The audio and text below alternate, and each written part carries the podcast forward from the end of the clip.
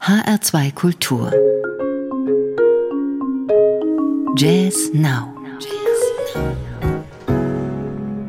Mit Carmen Mikovic, guten Abend. Bach, Beethoven, Verdi, Wagner und jetzt Ravel. Dessen Musik hat sich der Bassist Dieter Ilk vorgenommen für sein neuestes Trio-Album.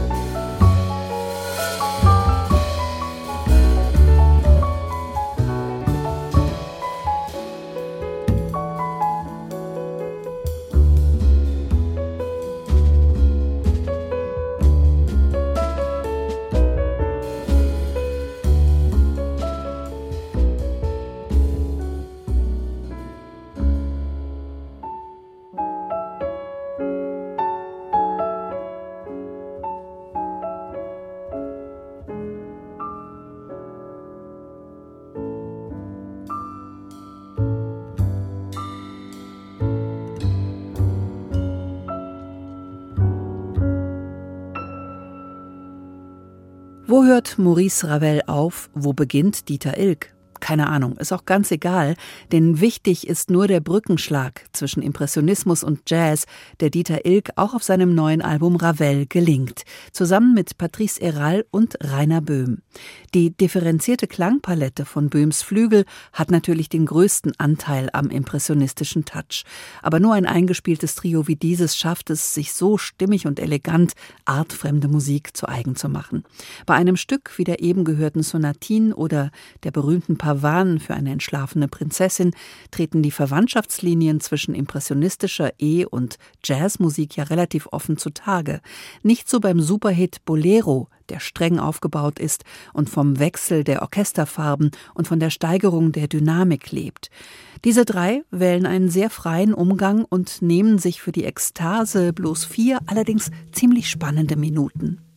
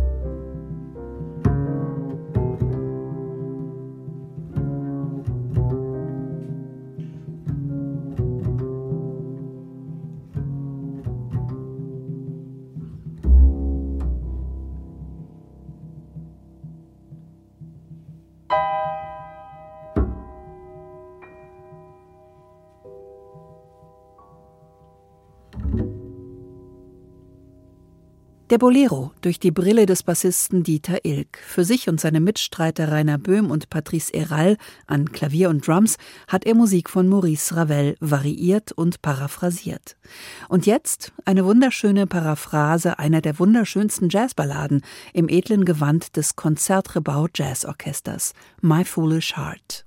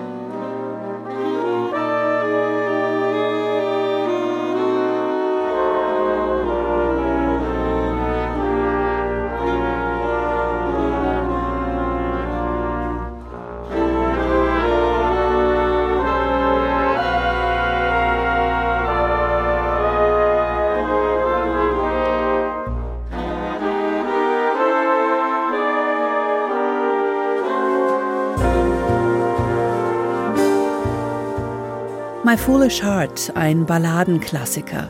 Wir haben hier in ein Arrangement von Jim McNeely reingehört. Ja, der ist nicht nur Chef der HR Big Band, seine jahrzehntelange Expertise in Sachen Komposition und Arrangement stellt er in der CD Threnody auch dem Jazz Orchestra des Konzertgebau zur Verfügung.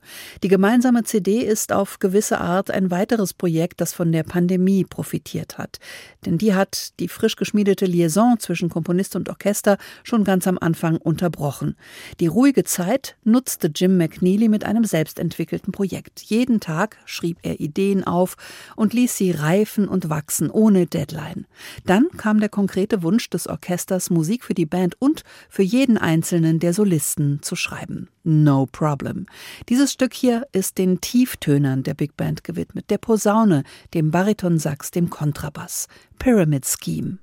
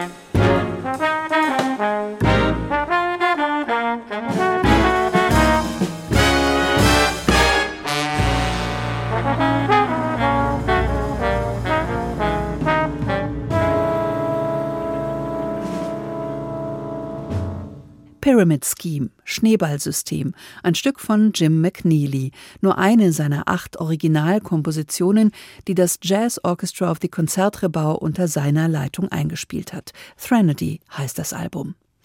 Originalität und Eigensinn, das sind seit 50 Jahren Markenzeichen der nächsten Künstler. Ohm, die legendäre Free Electric Rock Jazz Band aus der Schweiz.